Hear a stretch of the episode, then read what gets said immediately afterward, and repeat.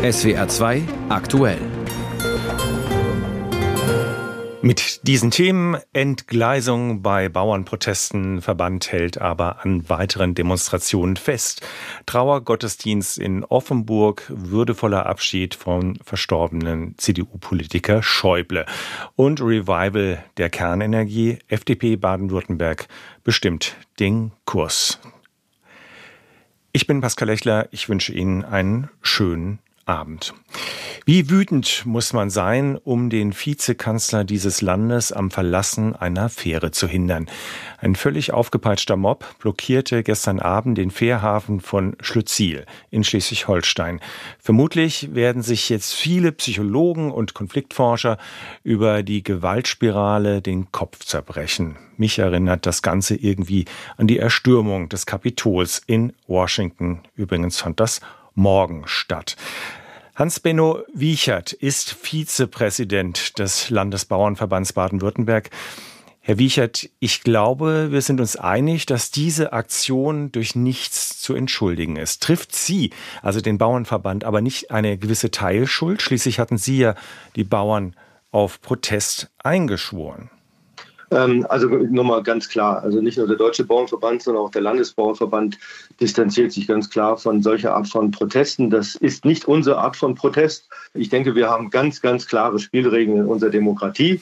Und deshalb sagen wir ganz klar, das war nicht in unserem Sinne. Was ich nicht verstehe, ist, woher kommt jetzt diese geballte Wut, wenn doch gestern schon klar war, dass die Bundesregierung jetzt zurückrudert? Wir haben das ja ganz klar, glaube ich, auch formuliert. Es ging ja los am 18. Äh, Dezember da in Berlin mit dieser großen Kundgebung, äh, dass diese zwei Punkte definitiv das Fass zum Überlaufen gebracht haben. Also die zwei Punkte, da meine ich natürlich den Agrardiesel und die grünen Kennzeichen. Äh, aber im Vorhinein sind ja schon viele Sachen auch gewesen. Zum einen, dass man im größeren Stil schon bei den Flächenprämien auch von europäischer Ebene reduziert hat um 30 Prozent und die dazu möglichen Umweltmaßnahmen, die man hätte ergreifen können, aber auf unsere Betriebe gar nicht passen. Wir haben im Bereich der Tierhaltung großen Willen, mehr Tierwohl zu machen. Es gab ein fertiges Konzept, was Herr Özdemir hätte ganz einfach bloß mit Finanzierung ausstatten müssen, gemeinsam mit Herrn Linder. Das ist nicht, hat nicht stattgefunden. Und sage ich mal, die Anforderungen an die Landwirtschaft, auch im Bereich des Pflanzenschutzes, werden immer größer. Aber zum Schluss bleiben wir auf den Kosten sitzen und wir haben regelrechte Existenzangst. Das heißt, Sie sehen, wir haben einen großen Blumenstrauß an Dingen, die wir anders auch sehen, wie sie die Regierung sieht. Und äh, da waren diese zwei Punkte wirklich die Dinge, die das Fass überlaufen ließen. Aber Herr Wiechert, wir hatten einen Agrarökonomen in der Mittagssendung und der hat gesagt, dass die Landwirtschaft eigentlich in den letzten Jahren ganz gut verdient hat und gut dasteht. Also von Verarmung oder Höfesterben und so äh, sei gar nicht die Rede. Ja, klar, also das ist jetzt erst einmal so. Wir haben aufgrund des Ukraine-Krieges ja eine große Haussee an den Märkten gehabt. Getreidepreise sind in die Luft geschnellt. Das heißt, der Abschluss in unserem Wirtschaftsjahr, das am 30.06.23 abgeschlossen hat, wenn man das vergangene Jahr dann zurücksieht, war ein außergewöhnlich guter Abschluss. Wir wissen aber jetzt schon, dass der nächste wieder äh, relativ schlecht sein wird, weil die Preise sich schon wieder nach unten bewegt haben. Haben wir noch über 30 Euro im vergangenen Jahr für ein Weizen bekommen, bekommen wir jetzt schon teilweise unter 20 Euro wieder.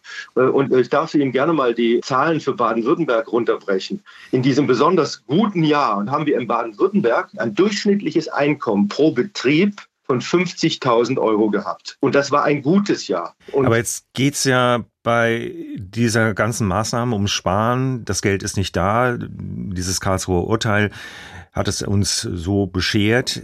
Und es geht ums Sparen und es geht um klimapolitische Maßnahmen. Mhm. Muss die Landwirtschaft nicht auch ihren Beitrag leisten zur Klimapolitik, zum Schutz des Klimas? Also ich glaube, wir sind ja diejenigen, die aufgrund von Anbau von Pflanzen und auch ähm, Humusbildung und so weiter äh, relativ viel auch bringen. Und wir sind, glaube ich, auch absolut im Soll mit dem, was wir bringen. Da können sich andere Branchen noch etwas davon abschneiden. Und von dem her äh, denke ich, äh, es ist komplett falsch, hier äh, Produktion aufs Spiel zu setzen, um dann klimaschädliche Lebensmittel von, vom Ausland her äh, zu importieren. Also diese Frage muss man sich stellen. Und wenn man vor allem die letzten Jahre sieht, was wir äh, ja aufgrund der, der Corona-Problematik, aber auch des Ukraine-Kriegs offenbart bekommen haben, wo wir überall abhängig sind als deutsche Nation, äh, dann kann es doch nicht richtig sein, dass man tatsächlich eine landwirtschaftliche Produktion, die aufgrund unserer gesellschaftlichen Ansprüche viele Auflagen hat, aber die aufs Spiel zu, zu setzen. Also da kann ich nur sagen, da glaube ich, kann man definitiv ablesen, dass die Politik äh, nicht zielgerichtet ist. Jetzt gehen die Proteste weiter, weil Sie erreichen wollen, dass beide Maßnahmen komplett gestrichen werden. Sie wollen ab Montag wieder Autobahnauffahrten blockieren. Äh, muss man da nicht befürchten, dass Sie auch wieder Sympathien verspielen? Weil da sind Sie ja nicht mehr weit entfernt von irgendwelchen klebenden Klimaschützern auf Autobahnen. Ja, genau, aber das ist genau das, was wir nicht wollen. Wir sind sehr positiv überrascht und sind auch sehr zufrieden über, die, über diesen großen Rückhalt. Es gab ja eine Umfrage, wo weit über 70 Prozent der Bevölkerung diese Proteste der Bauern als richtig empfinden. Und deshalb ist es auch in unseren Kreisen ganz klar äh, diskutiert. Die, die ganz vielen Kundgebungen, die, wo wir aufgerufen haben zum Dialog auch mit Verbrauchern, wurden sehr viele Verbraucher haben das auch angenommen und wurden dann auch Zeuge von dem, was wir da auch diskutieren und haben mit uns diskutiert.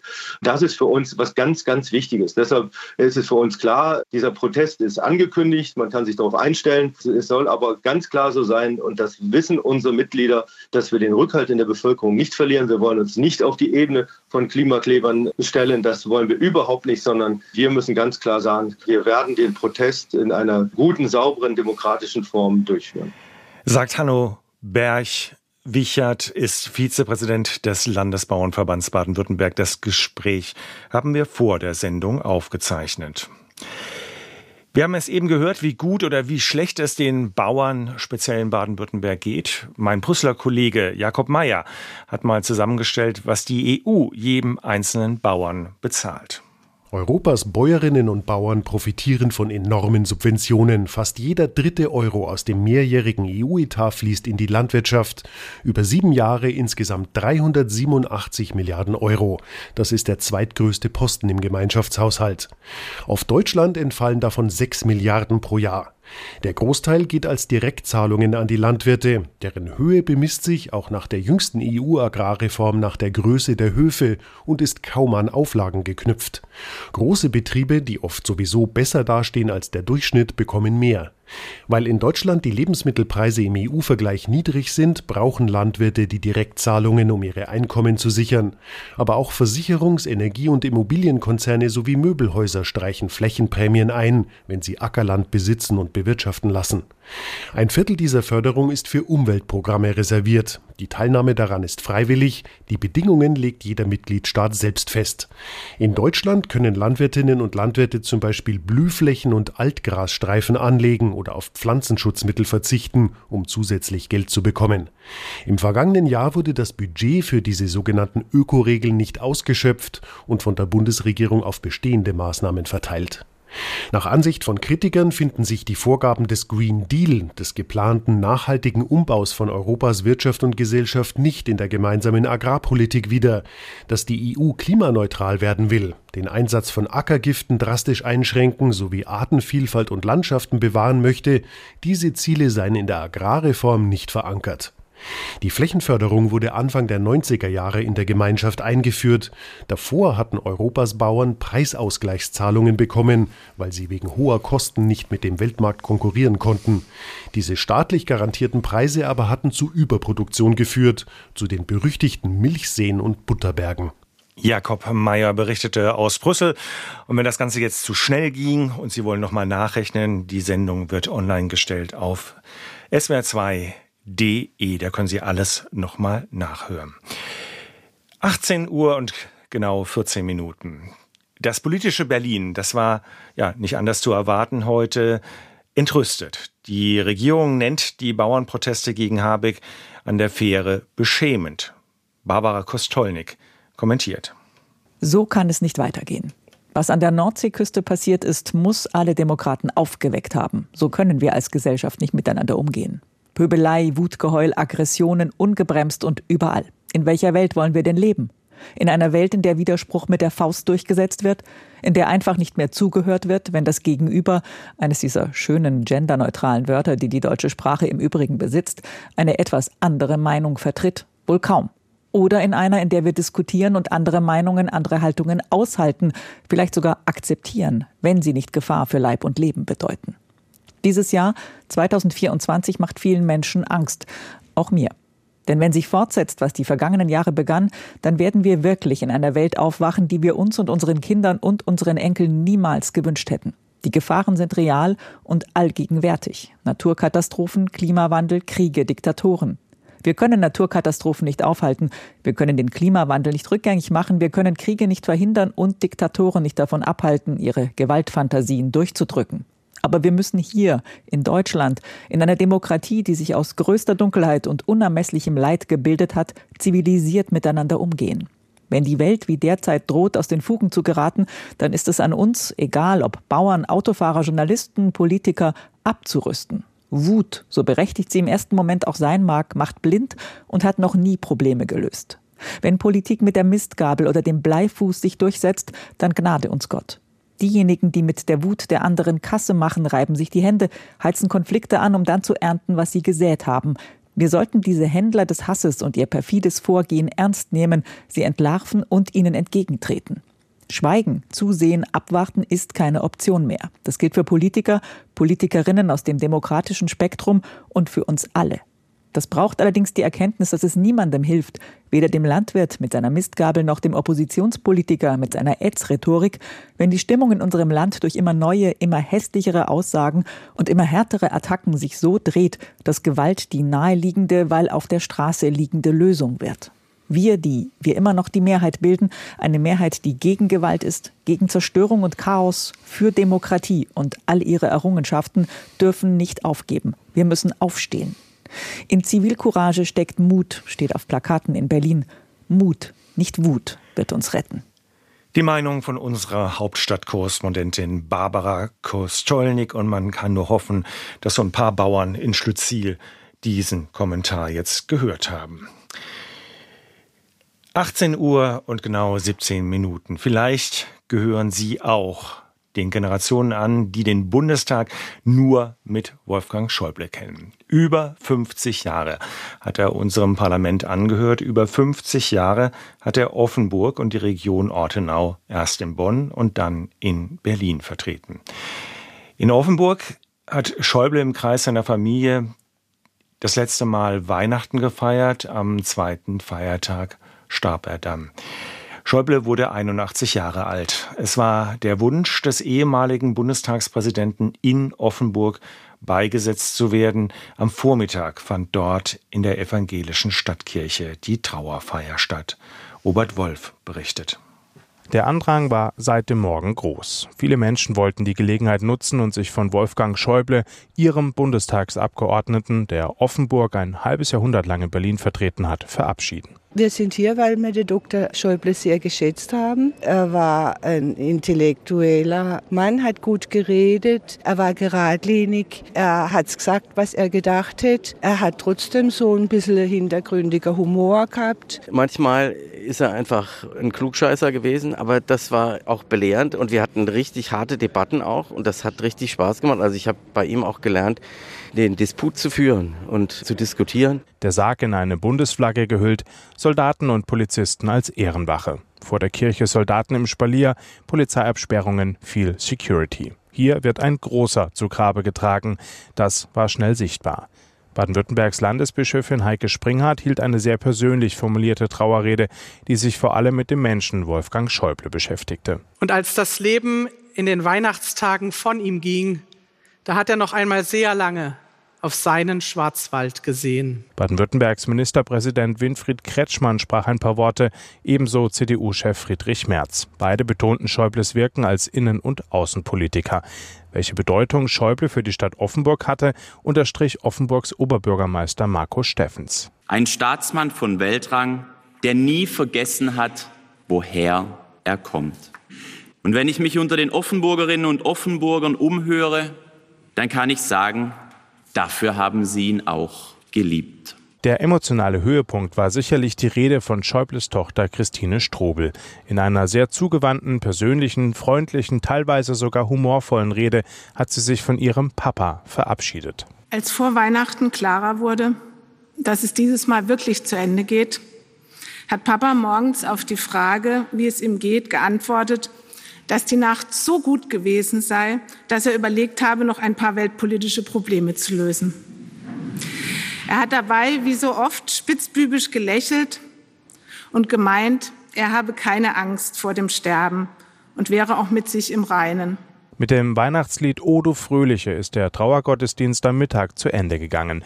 Das Lied hatte Wolfgang Schäuble kurz vor seinem Tod noch in derselben Kirche an Heiligabend beim Weihnachtsgottesdienst gesungen. Den abschließenden Trauerzug zum Friedhof begleiteten mehrere hundert Menschen und ein soldatisches Ehrengeleit. Zwischenfälle gab es keine. Der offizielle Staatsakt für Wolfgang Schäuble findet am 22. Januar in Berlin statt. 50 Jahre Bundestagsabgeordneter für Offenburg. 50 Jahre im Parlament, wer kann das schon aufweisen? Mir fällt so schnell keiner ein. Mit Wolfgang Schäuble ist heute ein großer Ehrenbürger der Stadt Offenburg zu Grabe getragen worden. Robert Wolf berichtete für uns aus Offenburg. Heute sozusagen die Kleinen, morgen die Großen. Heute der Parteitag der FDP Baden-Württemberg in Fellbach, morgen das traditionelle Dreikönigstreffen der Bundespartei in Stuttgart. Der Landesparteitag steht ganz im Zeichen des Kommunalwahlkampfs. Die FDP legt hier den Schwerpunkt auf die Migration. Nicht auf der Tagesordnung, aber natürlich viel diskutiert ist das schlechte Erscheinungsbild der Ampelkoalition im Bund. Über die Stimmung in der Landes-FDP berichtet Knut Bauer. Heizungsgesetz, Haushaltschaos und jetzt auch noch die Bauernproteste wegen des Agrardiesels. Die Ampelkoalition hat immer schlechtere Zustimmungswerte. Auch in der FDP stößt sie auf wenig Begeisterung, sagt Landtagsfraktionschef Hans-Ulrich Rühlke. Die Partei insgesamt mag die Ampel nicht. Da brauchen wir gar nicht drum rumzureden. Aber eine Mehrheit sieht eben, dass es keine Lösung ist, aus der Verantwortung davonzulaufen. Die Mehrheit ist allerdings denkbar knapp.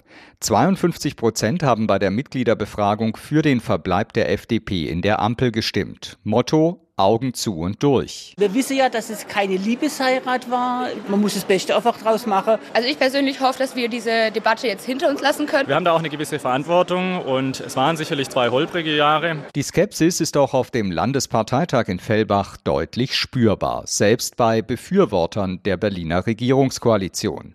Offen sprechen sich allerdings nur wenige FDP-Delegierte für einen Ampelausstieg aus. Ich sehe es sehr kritisch. Es sieht auch meiner Meinung nach nicht so aus, wie das es besser wird. Sie sagen lieber ein Ende mit Schrecken als ein Schrecken ohne Ende. Ja, nicht nur für die Liberalen, sondern auch für unser Land und auch für unsere Volkswirtschaft. Auch wegen solcher Stimmen in den eigenen Reihen wirbt der FDP-Landesvorsitzende Michael Theurer vehement für eine Fortsetzung der Ampelkoalition aus SPD, Grünen und FDP. Franz Müntefering sagte mal, Regieren ist Mist. Und da ja die Landwirte auch morgen beim Dreikönigstreffen demonstrieren werden, beschäftigen wir uns auch mal mit Mist. Theodor Heuss sagte, der einzige Mist, auf dem nichts mehr wächst, ist der Pessimist. Dass Bauerndemonstrationen gegen die Kürzungen beim Agrardiesel auch zu Streikaufrufen gegen die Ampelkoalition genutzt würden, bezeichnet der Staatssekretär im Bundesverkehrsministerium als Grenzüberschreitung. Für einen Generalstreik, für eine Generalmobilmachung gegen gewählte Regierungen besteht allerdings keine Rechtsgrundlage. Wir wollen keine südamerikanischen Verhältnisse. Im Bund, in der Regierung, im Land, in der Opposition. Während Teurer die Ampel verteidigt, knöpft sich FDP-Landtagsfraktionschef Hans-Ulrich Rühlke die grün-schwarze Landesregierung in Baden-Württemberg vor. Er kritisiert sie als Stillstandskoalition und nennt grünen Verkehrsminister Hermann ein Standortrisiko. Wenn man sich anschaut an, man kann es nur so sagen, Vetterleswirtschaft, Wahrscheinlich hat schon lange niemand mehr von Ihnen im Stuttgarter Schlossgarten einen Parkschützer gesehen. Das hängt damit zusammen, dass die mittlerweile alle im Verkehrsministerium verbeamtet wurden, meine Damen und Herren. Kaum hat das neue Jahr begonnen, wird auch schon Wahlkampf gemacht. Am 9. Juni sind Kommunalwahlen in Baden-Württemberg.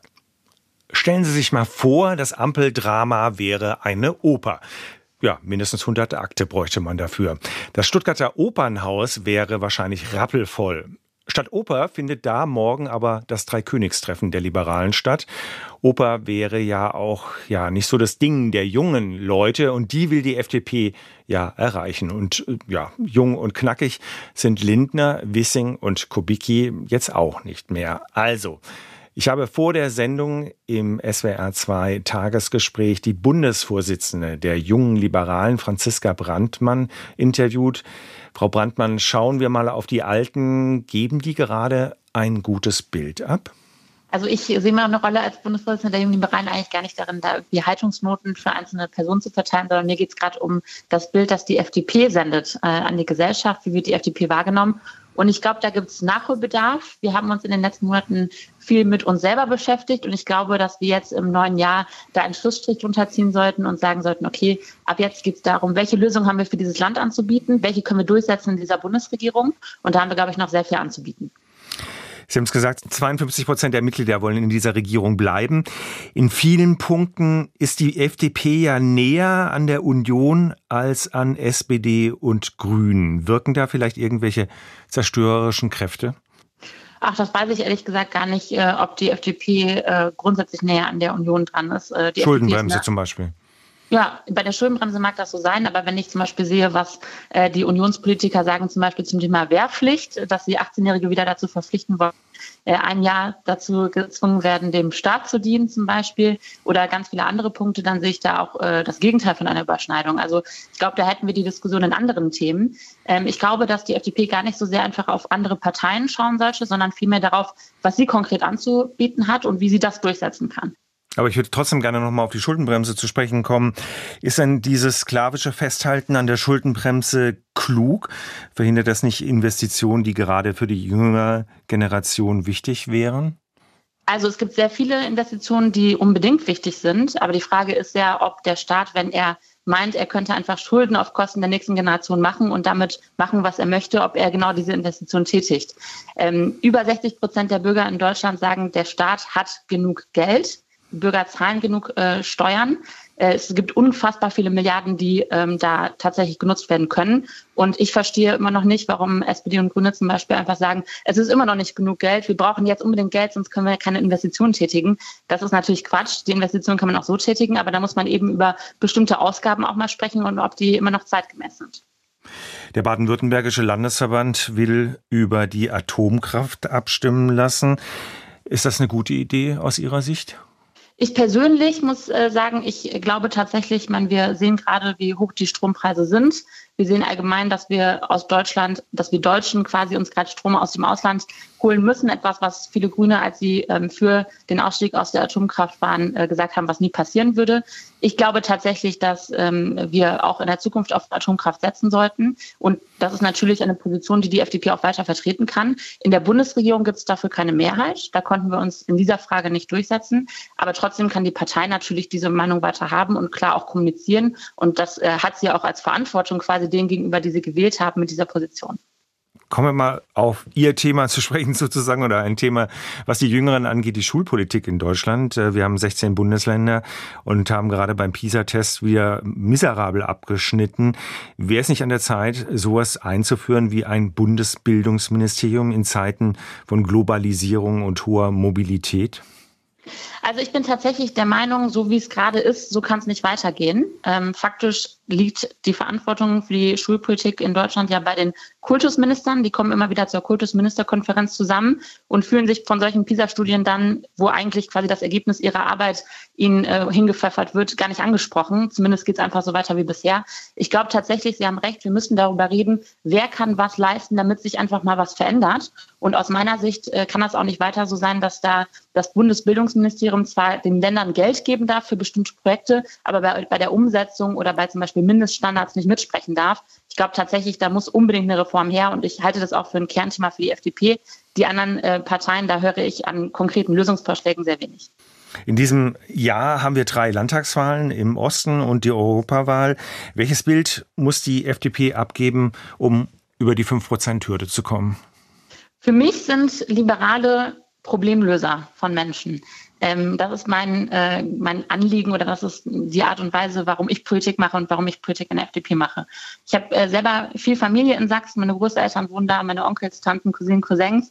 Und ich finde, äh, gerade in Ostdeutschland gibt es ganz viele Menschen, die haben eigentlich gar keine Lust, keine Lust auf große Bevormundung. Die wollen eigentlich möglichst wenig Staat, die wollen sich wenig vorschreiben lassen, die wollen ihr Leben selbst in die Hand nehmen und äh, die sind auch äh, weltoffen und genau diesen Bürgerinnen und Bürgern müssen wir ein Angebot machen, im Osten und bei der Europawahl. Und ich glaube, da hat die FDP einiges zu bieten, aber äh, wir müssen eben auch hinfahren in den, in den Wahlkampf und müssen dort alles geben und dürfen uns auch nicht von den hohen Umfragewerten für die AfD ähm, einschüchtern lassen. Im Gegenteil, ähm, ich nehme diese Herausforderung auf jeden Fall an und werde äh, dort sein und Wahlkampf machen. Das ist für mich nicht nur Bürgerpflicht, sondern auch ein Herzensanliegen, weil viele liberal eingestellte Menschen dort ein Angebot haben sollen. Und das müssen wir ihnen geben.